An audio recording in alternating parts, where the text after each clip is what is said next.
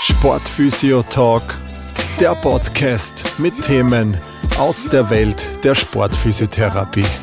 Mit eurem Host, Sportphysiotherapeut Chris Schantl.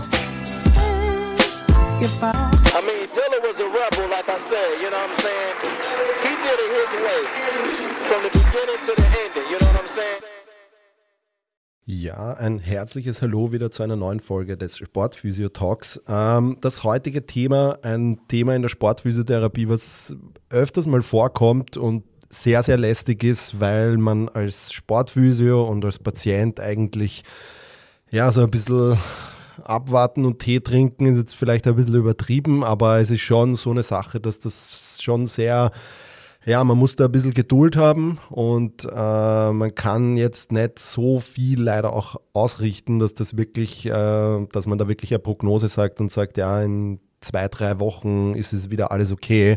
Die Rede ist vom Knochenmarksödem beziehungsweise auch des Bone Bruise. Äh, was da der Unterschied dabei ist, das würde ich in der heutigen Folge erklären und auch was so die typischen Charakteristika sind, Symptome und aber eben auch Therapieansätze, ähm, die sich da in der Praxis vielleicht, äh, die man unterstützend dazu auf jeden Fall auch machen kann. Ja, also ähm, Knochenmarksödem bzw. Bone Bruise, ähm, da muss man grundsätzlich einmal äh, vom Hintergrund her eigentlich jetzt einmal unterscheiden, dass sozusagen das das Knochenmarksödem ist etwas, was auf äh, unterschiedliche Arten entstehen kann.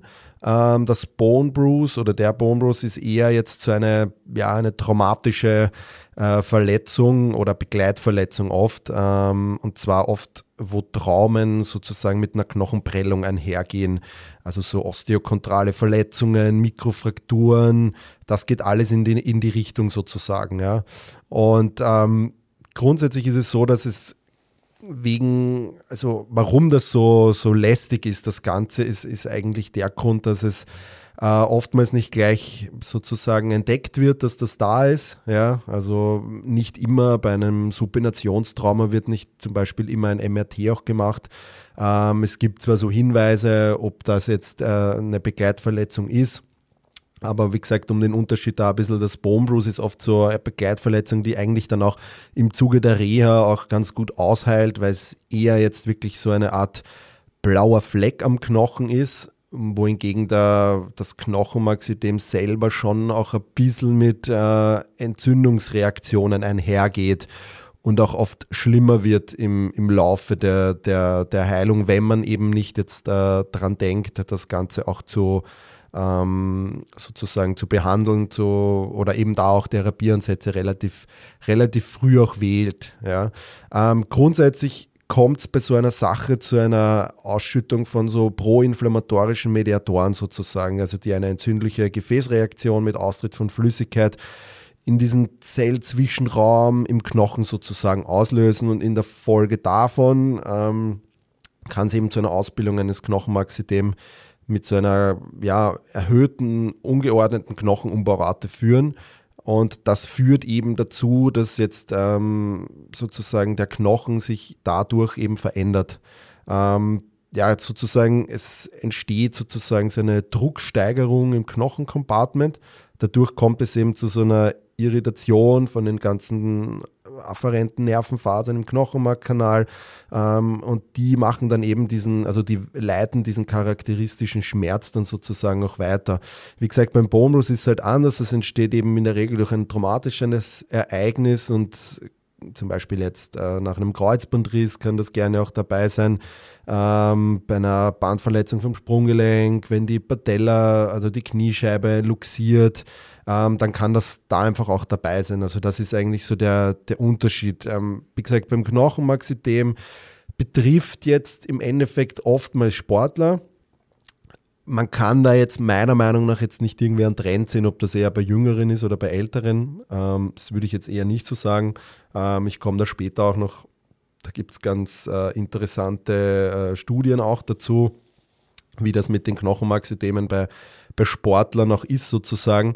Ähm, also es kann vom Freizeitsportler, Sportlerin bis hin zum Leistungssportler wirklich an, an jeden betreffen. Ähm, auch die Sportarten sind jetzt nicht so, dass man irgendwie sagt, ja, da gibt es eine Sportart, die besonders darauf äh, spezialisiert ist oder häufig, dass sowas ist. Ähm, das ist eigentlich so die, die, ja, die, die Kernaussage davon. Also es kann jeden treffen ähm, egal ob alt oder jung, egal welche Sportart, äh, ob das jetzt ein Sportart mit Zweikampf oder mit äh, Kontakt ist, das ist da komplett unterschiedlich. Ähm, kann einen Läufer genauso betreffen oder eine Läuferin, wie es einen äh, Basketballspieler und so weiter äh, betreffen kann. Ja. Ähm, trotzdem beide Verletzungen sind für, für jeden Sport oder für Sportlerinnen einfach ja, mit doch Trainingspausen verbunden, weil wenn es ein Bonebruce ist, ist ja irgendeine traumatische Verletzung meistens dabei, eben sei es jetzt ein Supinationstrauma, ähm, bei einem Knochenmarksystem, einen klassischen oder bei einem, welches auch immer dann ist sozusagen, hast du auch eine Trainingspause und du fällst halt sozusagen für das Wettkampfgeschehen eine Zeit lang aus. Ja. Ähm, genau, es ist einfach die, die, die Anzeichen dafür sind, sind oft nicht so eindeutig oder mangelnd, mangelhaft, ja, und ähm, werden oft verspätet erkannt. Das ist eigentlich oft so das Problem, warum es dann eigentlich auch zu einem, zu einem Knochenmarksystem dann kommt auch. Ja. Ähm, die, die Art der Therapie und die Dauer der Trainingspause ist eben eng jetzt, natürlich kann man sagen, es ist ähnlich wie eine Knochenverletzung, also wie ein Knochenbruch oder jetzt eine Stressfraktur, dass man sich da so an eben vier bis sechs bis acht bis zehn Wochen herantastet, je nachdem wie hoch der Grad ist. Ähm, aber grundsätzlich so genau kann man es bei einem Knochenmarksystem eigentlich weniger sagen. Wie gesagt, Bone Bruce ist oft ein bisschen besser, weil der einfach ja, wie so eine Art blauer Fleck ist, eine Knochenprellung und die dann eigentlich im Zuge der Reha, weil man ja dann eh auch seinen Körper dann oft einmal schont, äh, wenn das jetzt zum Beispiel Supinationstrauma ist, wird man dann eh nicht laufen können, weil der Schmerz zu hoch ist und das ist dann eigentlich oft schon die Therapie auch für das, für den, für das Bone Bruce sozusagen. Ja. Ähm, deshalb muss jetzt auch nicht jedes äh, Ödem am Knochen sozusagen auch behandelt werden. Ähm, das heißt, eben der Bombrus ist eben Teil der Therapie beim Knochenmarksystem selber. Wenn das eins ist, dann ist, schaut das natürlich auch anders aus.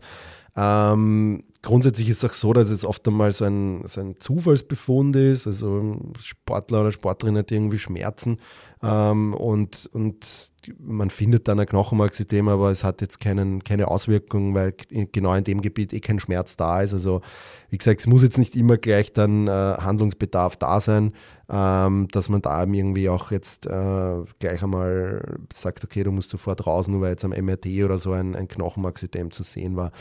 Ähm, von, der, von der Anatomie her, also was, was passiert da eigentlich? Also wie gesagt, Knochenmarksystem beschreibt eben so eine schmerzhafte Flüssigkeitsansammlung im Knochen. Das ist beim Bone Bruise auch, da ist wie gesagt dramatisch. Beim Knochenmarksystem kommt es aber so von alleine und deshalb ist die, die die Pathogenese eher auch jetzt so, hat so neurale, humorale, zirkulatorische Mechanismen, wird das so diskutiert ein bisschen. Ähm, und bei der Entstehung des schmerzhaften Knochenmarks, äh, Knochenmarksödem-Syndrom spielen da gerade diese, diese Osteoklasten, also das sind einfach äh, Zellbestandteile äh, im Knochen. Ähm, da gibt es die Osteoblasten und Osteoklasten und die, diese Osteoklasten sind da beim Knochenmark eben äh, sehr aktiv und die erzeugen lokal so ein bisschen ein, ein saures Milieu. Und durch diesen Zusammenhang wird dann dieser intrasäre Druck von dem Knochenmarksystem einfach erhöht. Und da entstehen dann einfach diese beschriebenen äh, Schmerzen dann auch. Ja. Und dann kommt eben alles in Gange, da kommt eine Ausschüttung von zahlreichen Zytokine wie Prostaglandine, Interleukin und so weiter. Das will ich da jetzt gar nicht näher drauf eingehen. Sind alles irgendwie so entzündungsauslösende äh, Faktoren, ja, und die einfach hier eine entscheidende Rolle spielen.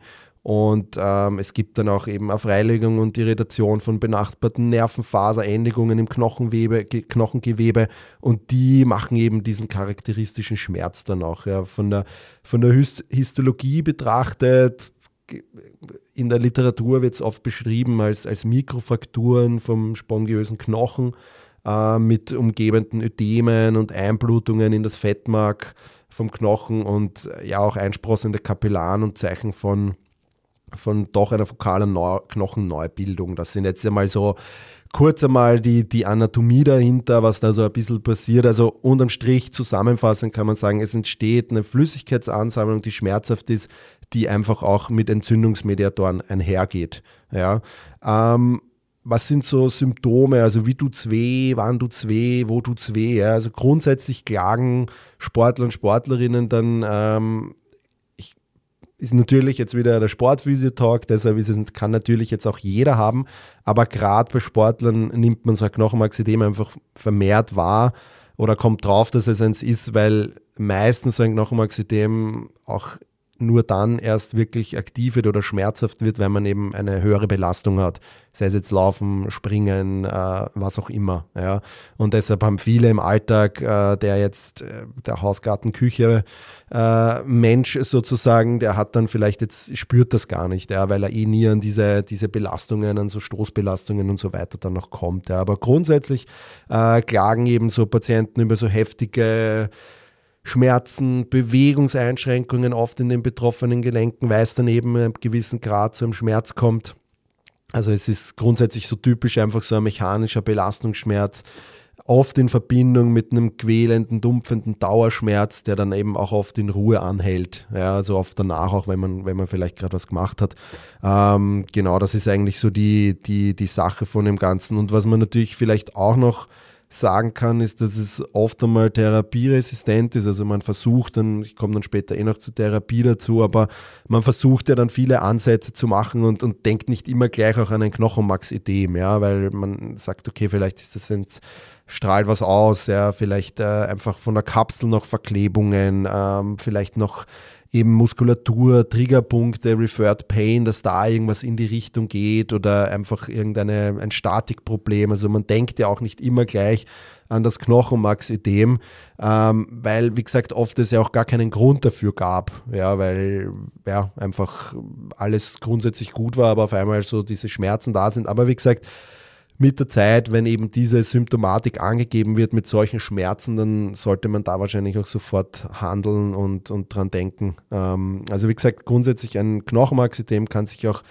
so verselbstständigen ja, und zu so unerträglichen Dauerschmerzen eigentlich auch führen. Ähm, mit wirklich starken Bewegungseinschränkungen bis hin zu einer Immobilität, wo wo gar nichts mehr geht und Immobilität ist ja für den Knochen generell immer schlecht, ja, äh, weil dann ja auch dieser Auf- und Abbau dann einfach nicht mehr passt sozusagen, wenn eh schon gerade in so einem, wie das eben die Literatur darauf beschreibt, die, die Osteoklasten da eh auch sehr aktiv sind ähm, und das wäre dann natürlich eine Immobilität dann noch mehr oder noch schlechter dazu, das Ganze. Also wird das Ganze vielleicht sogar noch begünstigen, wenn man dann noch äh, sehr immobil wird. Ja. Ähm, grundsätzlich formenmäßig von der ganzen Sache gibt es äh, eine Einteilung, ähm, die das so in drei klinische Gruppen unterteilen. Also es gibt so ein chemisches Knochenmarksystem, da redet man ja so ein bisschen von Osteonekrose, Osteochondritis dissecans, alles so in die Richtung. Dann das mechanische Knochenmarksystem, das ist eben oft so dieser Bone Bruise, so Kontusionen, äh, Mikro, Stressfrakturen, das geht alles so ein bisschen nach Traumata in die Richtung. Ähm, als drittes gibt es dann noch so ein reaktives Knochenmarksystem, das ja, behandelt man, also habe ich in der Praxis selten gehabt bis dato, weil da geht es eher so um Arthrose und vielleicht auch dann weiterführend dann auch äh, Tumore. Ähm, also das sind einmal so drei so Einteilungen, was, was das betrifft, das Ganze. Was vielleicht da auch noch ganz interessant ist, auch oft, ähm, ist, dass gerade äh, Sportlerinnen, die vielleicht äh, eine Schwangerschaft gerade hinter sich hatten und dann vielleicht auch wieder zum, zum Laufen anfangen, ja, dass die oft dann so mit äh, Schmerzen im Bereich der Hüfte kommen oder im Oberschenkelknochen und da ist einfach auch so, dass aufgrund der, äh, das ist so eine idiopathische Form, dass es so aufgrund der Schwangerschaft so ein bisschen zu einem Knochenmarksödem im, im, im Oberschenkelknochenbereich kommen kann und das ist vielleicht auch immer zurückzufragen, wenn man eine Sportlerin hat, die dann auf einmal äh, wieder anfängt, äh, vielleicht für einen Marathon oder so zu trainieren nach einer Schwangerschaft und das dann einfach Schmerzen hat. Ich erwähne es nur, weil ich dieses Beispiel mal hatte. Ähm, deshalb ist es auch für mich jetzt auch, glaube ich, ein ganz hilfreiches Tool, wenn man sagt, hey, okay, ähm, Sportlerin hat äh, eine Schwangerschaft hinter sich, ähm, dass man da vielleicht auch sowas im Hintergedanken haben könnte, wenn es davor einfach ganz gut alles geklappt hat. Ja. Ähm, sonst kann man noch äh, so postoperatives Auftreten eines Knochenmarksystems äh, auch beschreiben. Zum Beispiel nach so ja, arthroskopischen Behandlungen von einem Meniskus jetzt, wenn eine Teilresektion ist und da auf einfach jetzt vermehrter Druck auf die Stelle kommt, äh, weil einfach der, der Meniskus auf der Stelle vielleicht nicht mehr da ist, äh, dann kann der Knochen auch einmal gerne reagieren mit so einem Knochenmarksedem. Das heißt, da einfach vielleicht auch gerade wenn es zu einer äh, Resektion vom Meniskus kommt, sowas auch immer im Hinterkopf haben, ja, ähm, was kann sich da vielleicht am Knochen auch tun. Äh, deshalb auch da nicht zu früh vielleicht auch einsteigen, ähm, dass man da auf jeden Fall ein Knochenmarksystem auch ein bisschen so äh, außer, außer Acht lässt. Also dass man das einfach auch dass man das jetzt gar nicht sozusagen herbei, herbeiruft, sozusagen. Ja. Ähm, von den betroffenen Arealen grundsätzlich kann man so von der Häufigkeit sagen, Kniegelenk ist das sehr oft betroffen. Ähm, so medialer Femurkondyl, Tibialplateau, Kniescheibe sind da gerne so, so Sachen, die da oft einmal einhergehen. Nach einer Knorpelmikrofrakturierung ist das äh, ist das auch gerne mal da, ähm, beziehungsweise habt da gerade einen Fall und deshalb äh, erwähne ich das jetzt auch, dass da zu einer Knorpelmikrofrakturierung geben, zwar am Femur und es ist dann jetzt irgendwie zu einem ähm, Knochenmarksystem an der Tibia kommen. Also auch da rechnet man ja nicht damit, ja, wenn, wenn die Reha gut verläuft und auf einmal tauchen dann Schmerzen auf. Ja. Man kann ja immer nur das geben, was, was der Patient jemand noch rückmeldet und wenn das sich alles gut anfühlt, dann, dann macht man den nächsten Schritt sozusagen ähm, und dann war anscheinend dieses ganze Gebiet doch noch nicht so weit, ja, ähm, was man aber erst im Nachhinein dann sozusagen erst merkt. Ähm, deshalb kann man sich natürlich gut an Schema da auch halten. Deshalb ist es eben wichtig, auch Wundheilungsphasen einzuhalten. Aber selbst wenn man das macht, kann es trotzdem immer noch dazu kommen, weil jeder einfach individuell ist, unterschiedlich, dass es da einfach dann trotzdem zu so einer, äh, ja, Reha-bedingten oder operationsbedingten Knochenmarksystem kommt, will man natürlich vermeiden, aber es ist, wie gesagt, oft einmal man macht es eh nicht absichtlich, aber es kann einfach eben, wie gesagt, du weißt nie, wie der Zustand des jeweiligen Patienten jetzt ist, wie die Ernährung ist und so weiter.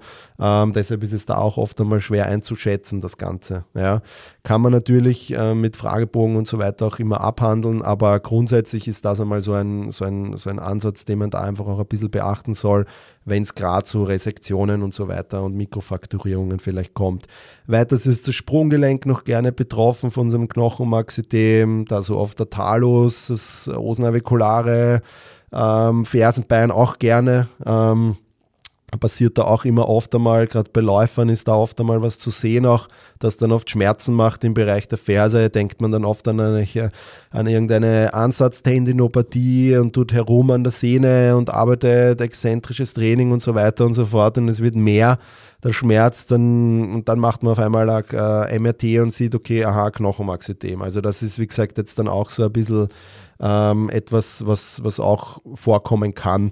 Ähm, ansonsten ist noch Oberschenkelknochen, also gerade der, der, Kopf des Oberschenkelknochens noch da betroffen oft einmal und an der Wirbelsäule findet man das auch oft. Äh, da hatte ich auch ein Beispiel, äh, Zufallsbefund, aber einfach so so leichte Schmerzen muskulär äh, da, aber wirklich nur minimal. Man hat dann einfach, weil es eine Leistungssportlerin war, MRT gemacht und da hat man dann gesehen, dass ein, ein Brustwirbel sozusagen äh, ein, ein Knochenmarksystem hatte. Ähm, war eine Wildwasserkanutin, äh, die einfach, wer den Sport kennt, die, da weiß man, dass die viel sich oft einmal so in Rückenlage begeben, wenn sie durch ein Tor durch möchten. Ähm, und das ist bei der einfach äh, sportartspezifisch gewesen, weil ähm, der Schmerz war einfach weg von, der, von einem Tag am anderen, weil es doch wahrscheinlich muskulär war. Und dann hat man, also so groß wie dieses Knochenmarksystem war, wäre das nicht innerhalb von einem Tag schmerzfrei gewesen. Also die hat das wahrscheinlich jetzt noch immer, aber es macht keinen Schmerz.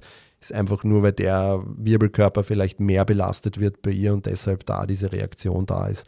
Ähm, genau, das ist so quasi Knochenmarksystem. Äh, Bone Bruise nach Traumata im Sport ist so ein Klassiker beim Eishockey Schussverletzung mit dem Buck, ähm, Stürze auf die Hüfte, bei Radfahrern vielleicht. Ähm, ja, das sind so, so, so klassische Supinationstrauma, Kreuzbandriss, äh, Das sind eigentlich so, so Sachen und, und natürlich eben auch bei Überbelastung. Also wenn zu hohe Trainingsumfänge sind, falsche axiale Belastung von der Beinachse, dass es dann einfach auf, auf gewissen äh, überbeanspruchten Regionen dann dazu einen Knochenmarksystem kommt. Ähm, weitere Gründe sind ähm, schon auch, muss man sagen, was die Ernährung betrifft einfach. Also Vitamin D-Mangel oder sei es jetzt zu wenig Sonnenlicht, ähm, ist da schon auch ein Thema. Ähm, also ich denke da gerade an Sportler, die vielleicht viel in der Halle trainieren oder nur spielen in der Halle, jetzt Basketball oder so, äh, zu Zeiten, wo jetzt dann auch außerhalb vielleicht nicht so viel Sonne scheint, ja, kann das schon auch ein äh, Grund sein, dass es äh, da zu mehr äh, Knochenmarksedeme noch kommt. Also ist in der Literatur so beschrieben, eben, dass ein Vitamin D-Mangel dafür auch zu so Knochenmarksedemen kommen kann, die einfach jetzt von selbst auch kommen. Ja. Ähm, deshalb, wie gesagt, grundsätzlich auch da immer, habe ich eh auch schon einmal erwähnt, gerade wenn man sportlich aktiv ist, ähm, immer wieder auch so einen, einen, ein Blutbild machen, Mikronährstoffstatus, damit man einfach sieht, okay, muss ich vielleicht irgendwo substitutieren oder wenn ich mich vielleicht äh, vegan ernähre, ja, dass man da einfach schaut, okay, dass diese ganzen ähm, Mikronährstoffe, dass das auch gut abgedeckt ist, wenn ich ständig oder oft an meine, an meine Leistungsgrenze gehe. Ähm, Gerade auch, dass man Leistung bringen kann, aber eben auch, dass es im System gut passt und dass eben der Knochen und alles weitere auch gut geschützt ist. Betrifft nicht nur Veganer, kann auch jetzt Leute sein, die vielleicht Sport machen, aber ähm, oder sich Halbmarathon-Ziel setzen, aber Ernährung haben wie, ja, vielleicht jetzt eher fressen und nicht ernähren, sagen wir es mal so. Ähm, und äh, ja, also das kann da auch ein Grund sein, wenn man da äh, einen Mangel zum Beispiel an Vitamin D Vitamin D3 und so weiter auch hat. Ja. Weiters ist natürlich noch denkbar, dass Trainingsumfang, Trainingsintensität, äh, ungewohnte Belastungen, neues Schuhwerk oder alte oder zu altes Schuhwerk, einseitige mechanische Belastungen, vielleicht auch technische Schwächen beim Laufen oder bei irgendwelchen anderen äh, Sprungsportarten, eine Störung in Hormonaushalt natürlich auch, ähm, eben wie erwähnt, äh, ich glaube auch Ernährung und, und eben Mangelernährung aufgrund von Diäten und so weiter spielen da auch eine riesengroße Rolle, ähm, glaube ich auch. Ja. Aber grundsätzlich, wie gesagt, kann man noch sagen, dass, dass es einfach bei vielen, vielen Sportlern und Sportlerinnen einfach so kommt und auch irgendwie ähm, im Laufe der Saison oder einfach generell sich Knochenmarksysteme bilden, weil gerade bei Sportlern sieht man das oft häufig einfach, dass Knochenmarksysteme da sind, die aber keinen Schmerz machen.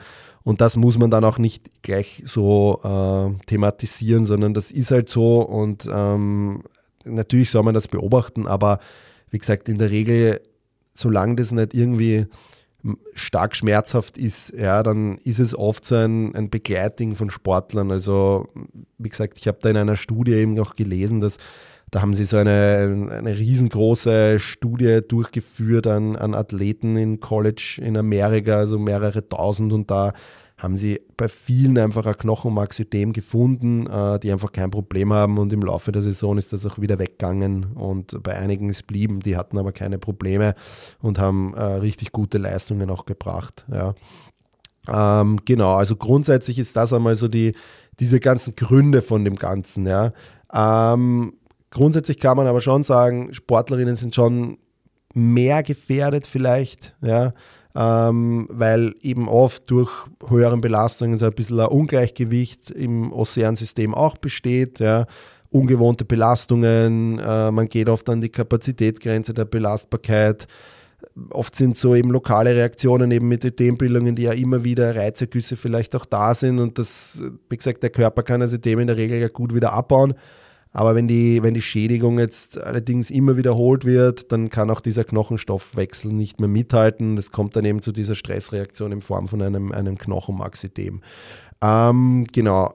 Von der Diagnostik. Ähm, grundsätzlich, ähm, wird, wird da so ein Knochenmarksystem, also ein Bonus wird oft einmal mit äh, diagnostiziert, wenn der MRT zum Beispiel auch stattfindet, wo man das dann auch sieht. In einem klassischen Röntgen sieht man das ja jetzt nicht wirklich, ist meistens immer unauffällig im Frühstadion, aber häufig ist im Knochenmarksystem die Diagnose oft erst verzögert. Ähm, und man geht aber immer mehr davon aus, oder gerade bei so Kapselbandverletzungen macht man eher auf den MRT, da sieht man es dann oft ganz gut. Ähm, grundsätzlich ist es nämlich so, dass diese ja, ich sage jetzt mal konventionelle Röntgenaufnahmen oder CT-Befunde, Ultraschall und so weiter, die, da fallen ein Knochenmarksödem in der Regel auch nicht auf. Ja. Das heißt, die, die, dieses Knochenmarksödem kann daher eigentlich fast nur mit einem MRT wirklich sicher diagnostiziert werden. Äh, da ist typisches Signalverhalten des äh, Knochenmarksödems da wirklich sehr sensitiv, aber schon auch unspezifisch und tritt halt auch bei vielen Krankheitsbildern auf und vom MRT jetzt nur ganz kurz, für die, die sich da auch ein bisschen interessieren, ist es typischerweise T1 gewichtet und signalarm und äh, T2 gewichtet und signalreich. Und dann gibt es noch so eine fettunterdrückte T2 gewichtete Sequenz, da besteht eben so eine Signalintensität, die von fetthaltigen Knochenmark entspricht und da es eben zu einer Fettunterdrückung kommt und eben diesen typischen Kontrast dann noch zeigt, ähm, ebenso durch diese vermehrte extrazelluläre Flüssigkeit. Ja. Ähm, das ist grundsätzlich einmal so das Wichtige bei der Diagnostik, was die Bildgebung betrifft.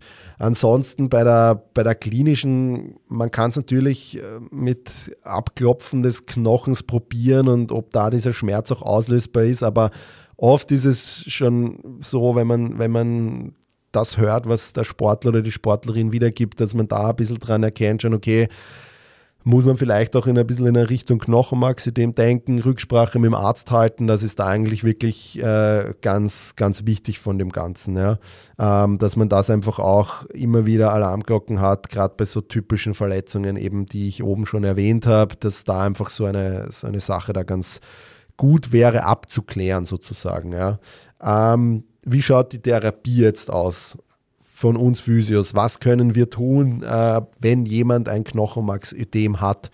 Ähm, also wie gesagt, der Therapieansatz ist grundsätzlich ähm, natürlich konservativ einmal das erste Ding. Äh, man kann alles versuchen.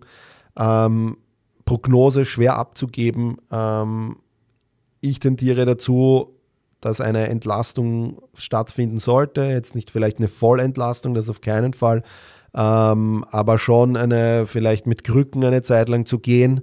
Ähm, ob man jetzt eine Schiene trägt oder nicht, mm, kommt drauf an, sage ich einmal. Ähm, Habe ich beide Fälle schon gehabt, äh, dass sich das gut dann entwickelt hat.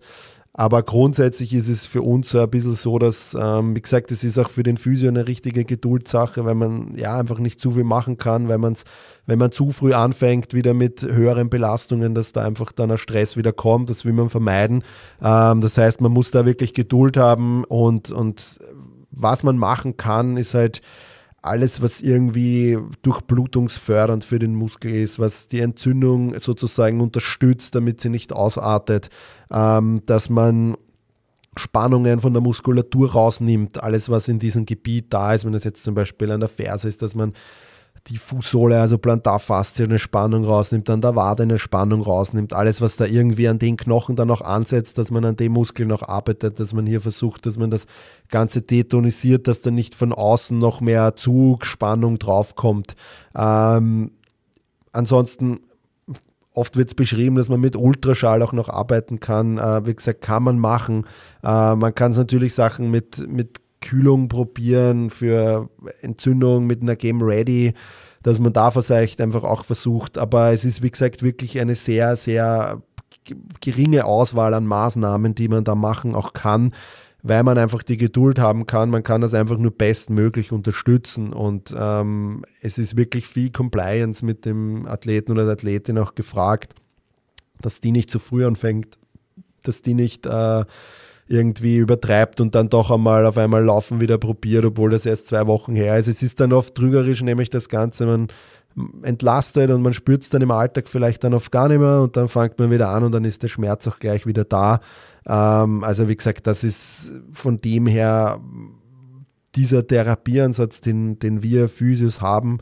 Das heißt wirklich Ruhigstellung oder Teilbelastung über drei, vier Wochen einmal auf jeden Fall probieren, Spannung rausnehmen, alles Physikalische, was möglich ist. Ähm, glaube da auch wichtig, wirklich sich jemanden zu holen im Bereich der Ernährung, ähm, gerade was diese Mikronährstoffe betrifft, gerade was ähm, ja sozusagen die ganze Versorgung mit Vitamin D betrifft. Ja, also wirklich, das ist einfach das, was beschrieben wird, dass, dass man das einfach auch bei einem Knochenmarksystem dazu substituieren sollte. Ähm, wirklich zuerst einmal Blutbefund machen, schauen, ist da ein Mangel da, aber dann vielleicht auch noch alles, was für den Knochenstoffwechsel sozusagen eine optimale Versorgung sicherstellt. Das heißt, mit Vitaminen und Spurenelementen, wie gesagt, der bekannteste Vertreter ist eben das Vitamin D. Da sind wirklich dann hochnormale Blutwerte das Ziel. Ähm, da kann man sich ernähren mit typischen Vitamin D-Quellen, wie jetzt fettreichen Seefisch, Milchprodukten. Aber das reicht oft dann nicht aus und deshalb braucht man irgendwie eine, ein, ein, ja, eine Nahrungsergänzung sozusagen, ähm, dass eben Vitamin D substituiert wird, ähm, bis eben ein gewisser Blutspiegel erreicht ist, der dann äh, dafür spricht, dass das auch wirklich hochnormale Blutwerte halt hat. Natürlich auch eine gute Kalziumzufuhr ist da auch wichtig. Ähm, die ist aber meistens eh durch eine durchschnittliche Ernährung sichergestellt. Ähm, weiters ist da auch noch wichtig ähm, Vitamin K1 und Bohr. Ersteres ist so ein bisschen an der Mineralisierung des Knochen beteiligt. Ähm, kommt jetzt zum Beispiel in grünen Gemüsearten vor, in Hühner- und Rindfleisch. Und äh, das Zweite, das Bohr, das vermindert jetzt nicht nur die Ausscheidung von Calcium, Magnesium, Phosphor und Vitamin D, sondern es erhöht auch so einen äh, 17 Beta Ostradiolspiegel. Das ist jetzt, wie gesagt, sehr tief in die Materie rein.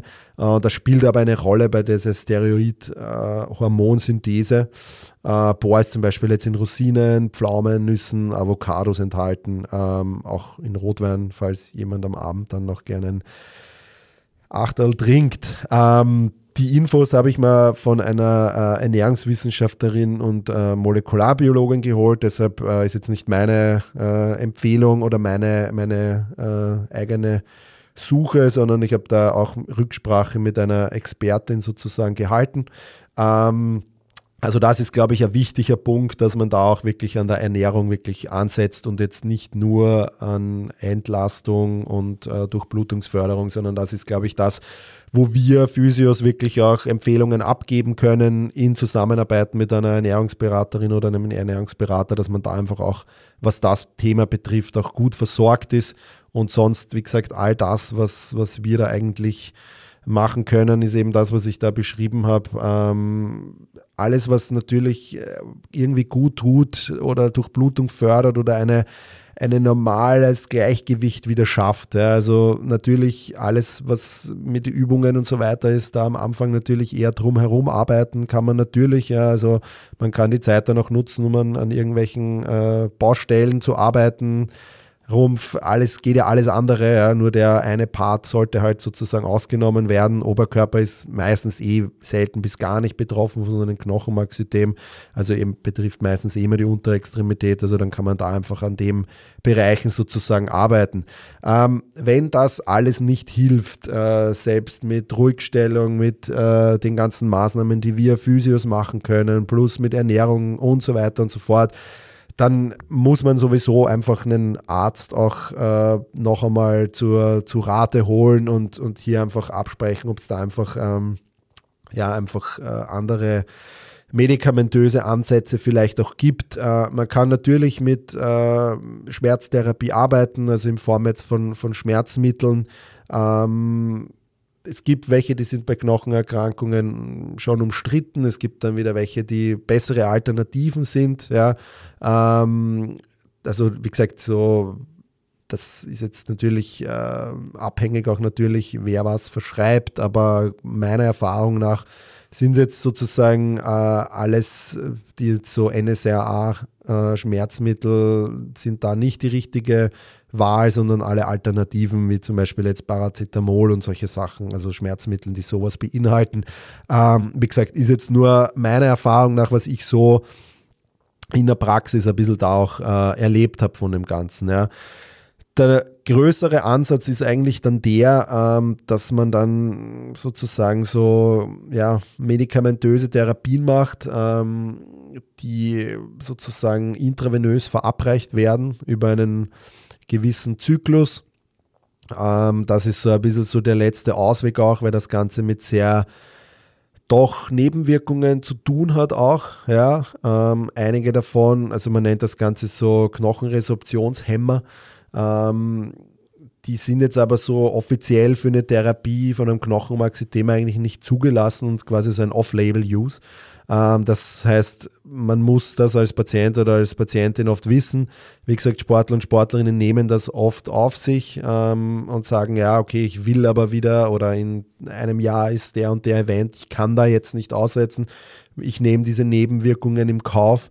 Ähm, grundsätzlich, ähm, es ist oft so die letzte Hoffnung, dass man das da noch macht. Äh, Gerade im Sport will man jetzt nicht drei, vier Monate aussetzen. Ähm, und da gibt es eben dieses, äh, diese Biphosphonate, äh, die oft in der Therapie für Osteoporose eingesetzt sind oder von Knochenmetastasen. Und ähm, das ist ähm, sozusagen auch, auch bekannt unter diesen Illumetin. Ja, ist aber wie gesagt eben alles so ein Off-Label-Use. Und diese, diese ganzen Biosphosphonaten sind eben ähm, so ein Ansatz, den man dann wirklich auch noch wählen kann.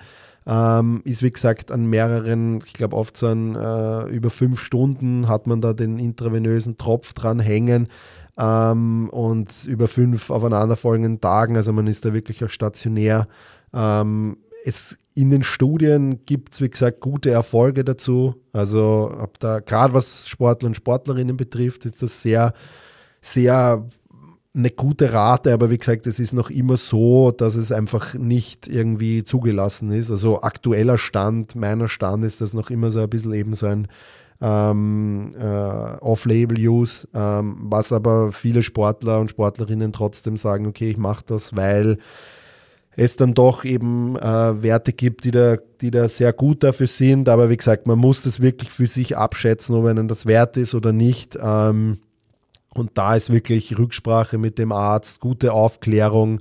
Ähm, und ja, trotzdem, wenn man sich dafür entscheidet, dass man das macht, ist es halt wirklich trotzdem wichtig, dass man die oben erwähnten Dinge auch weitermacht. Also sei es jetzt von den ganzen physiotherapeutischen Übungen bis oder Behandlungen bis hin zur Ernährung, dass das trotzdem, das einfach dieses Gesamtpaket, also es ist einfach diese, diese ärztliche Behandlung dann noch äh, mittels dieser äh, ganzen ähm, Medikamente, die man intravenös dann bekommt, ist es einfach auch wichtig, dass, äh, dass man das andere trotzdem weitermacht und dann nicht nur sich auf das verlässt sozusagen. Ja. Operative Therapien selten. Ähm, also da muss wirklich alles äh, nicht angeschlagen sein. Dann kann man oft einmal versuchen, mit, mit operativen Therapien das Ganze auch zu machen, mit so Mikrofrakturierungen, ja, dass man da versucht, das ein bisschen so anzubohren, dass es da einfach zu einer frischen Einblutung auch kommt, ist natürlich immer alles so eine das ist der letzte Ausweg. Also hatte ich bis dato noch nie, dass jemand der OP dann schlussendlich gehabt hat wegen einem Knochenmarkzydem. Es ging Gott sei Dank immer, immer wirklich ganz gut. Ähm, ja, abschließend, ähm, also wie gesagt, die Therapie ist sehr, sehr begrenzt, ähm, was die physiotherapeutische Seite betrifft. Ähm, ich glaube, dass die Ernährung ein wichtiger Punkt ist, wie bei so vielen Verletzungen. Ähm, das ist, glaube ich, noch sehr in den Kinderschuhen ähm, was das betrifft, äh, die, die Ernährung bei Sportverletzungen oder bei bestimmten äh, Verletzungsmustern. Ich ähm, glaube, da kann man noch viel mehr rausholen. Ähm, die konservative Therapie, das, was wir Physios machen können, wie gesagt, ähm, alles wie erwähnt, ähm, versuchen es bestmöglich zu unterstützen und nicht zu früh belasten, auch wenn der Sportler drängt, auch wenn das Management drängt wirklich einfach äh, das Ganze versuchen zu erklären, äh, warum und weshalb das auch so ist. Ähm, genau, also grundsätzlich muss nicht jedes Knochenmarksödem behandelt werden, so als Fazit, eben nur wenn die Besprech also wenn die Beschwerden sondern auch aktiv werden. Ja. Neben der Physiotherapie und jetzt äh, Schmerzmitteln vielleicht, die man dazu nimmt und einer wirklich guten Mikronährstoffversorgung ähm, eben auf äh, Vitamin D ist eben das einfach eine wirklich gute, gute Rolle dabei, dass einfach wirklich wichtig ist, dass man diesen Vitamin D abcheckt, ob da ein Mangel ist. Das kann oft schon einmal wirklich so die der Hauptindikator für die Lösung sein von, von oder für die Be, äh, Verbesserung der Beschwerden sozusagen. Ja. Wie gesagt, wenn keine Therapiemaßnahmen, keine Besserung eintritt bei den Therapiemaßnahmen, dann kann man eben so einen Einsatz von so Knochenresorptionshämmern wie Bisphosphonaten erwägen. Wie gesagt, alles sehr ähm, muss ein Arzt entscheiden. Ähm, der muss einen darüber aufklären, ob man dafür bereit ist, dieses Off-Label-Use auch sozusagen ähm, sozusagen äh, in Kauf zu nehmen. Weil es ist, wie gesagt, schon, äh, schon eine intensivere Sache. Habe ein paar Patienten, die das hatten und die haben gesagt, das ist schon heftig gewesen und war jetzt auch nicht so ohne. Sie haben die Nebenwirkungen schon gespürt. Ähm, viele sagen, na, das will ich gar nicht machen, will mir das gar nicht antun. Ähm, ja, also das ist so die, die Sache zu dem Ganzen. Ja. Ähm, glaube, ein wichtiger Aspekt in der Therapie von den ganzen Knochenmarksystemen ist eben diese Compliance mit dem, mit dem Sportler oder der Sportlerin. Das Knochenmarksystem ist im Alltag häufig bald, macht es keine Beschwerden mehr, wenn diese ganzen Ansätze, die konservativen Ansätze und die ernährungstechnischen Ansätze auch anschlagen, dann macht das im Alltag dann oft bald keine Beschwerden mehr. Denkt sich der Sportler, die Sportlerin, super, passt wieder alles, habe jetzt drei, vier Wochen das so durchzogen, jetzt geht es wieder los und dann können sich diese, kommt das aber wieder, die Ödeme chronifizieren sich und dann kommt es einfach zu deutlich längeren Ausfällen. Ähm, lieber einmal länger ein bisschen Ruhe geben, dafür an anderen Sachen arbeiten und dann kann man diese Verletzung auch oft wirklich gut ausheilen. Das ist eigentlich so jetzt einmal so das, der Fazit von dem Ganzen. Also es ist eine, eine zahre Geschichte, wenn es da ist. Ähm, auch wenn man es immer wieder versucht zu vermeiden, ist es trotzdem oft einmal, dass es kommt. Ähm, also ich sage jetzt mal, bei einen von zehn Patienten kann es kommen, auch obwohl du an alles denkst und an alles aufpasst und die Belastung an die Wundheilung anpasst, kann es trotzdem passieren, dass, dass es dazu kommt. Ähm, man wünscht sich es natürlich nicht, aber wenn es dann soweit ist, vielleicht hat die heutige Folge dir als Patient oder als Patientin äh, wenn du gerade vielleicht so ein Knochenmarksystem auch hast, äh, dir auch gezeigt, okay, was kannst du jetzt vielleicht noch zusätzlich machen? Und dir als aus Physiosicht, ähm, wie gesagt, das sind die Ansätze, vielleicht hast du da ein bisschen was mitnehmen können, vielleicht hast du sogar noch irgendwas, wo du sagst, hey, das hat bei mir richtig gut angesprochen, diese Therapie und so weiter. Ähm, also wie gesagt, ich mache da einfach alles von, von manuell bis äh, physikalisch bis hin zu aktiv, aber aktiv so, dass es jetzt nicht irgendwie zu einer vermehrten Belastung kommt. Ich bin jetzt kein Freund von gar nicht belasten, also komplette Immobilisierung. Ich glaube, das hilft dem Knochen auch nicht für die Heilung. Es sollte schon was da sein, aber natürlich alles in einem gewissen Ausmaß. Ähm, aber unterm Strich ist es trotzdem, wie eingangs erwähnt, viel Geduld. Man muss ein bisschen abwarten und auf keinen Fall zu früh wieder anfangen, äh, den Knochen zu belasten. Ja.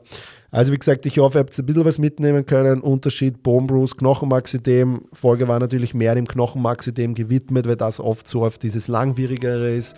Ähm, und ja, ich äh, sage somit wieder oder ich verabschiede mich wieder für heute. Ähm, wir hören uns dann wieder in der nächsten Woche. Macht es gut. Ja, das war's auch schon wieder mit der heutigen Folge. Ich hoffe, ihr hattet Spaß dabei. Ich freue mich über ein Like und ein Abonnement auf den gängigen Streaming-Plattformen Spotify, Apple Music und Co. Bei Fragen, Anregungen zur heutigen Folge oder einer der vorangegangenen könnt ihr mir eine E-Mail schreiben an info@sportphysio-fortbildung.at. Ich freue mich, bis zum nächsten Mal, euer Chris.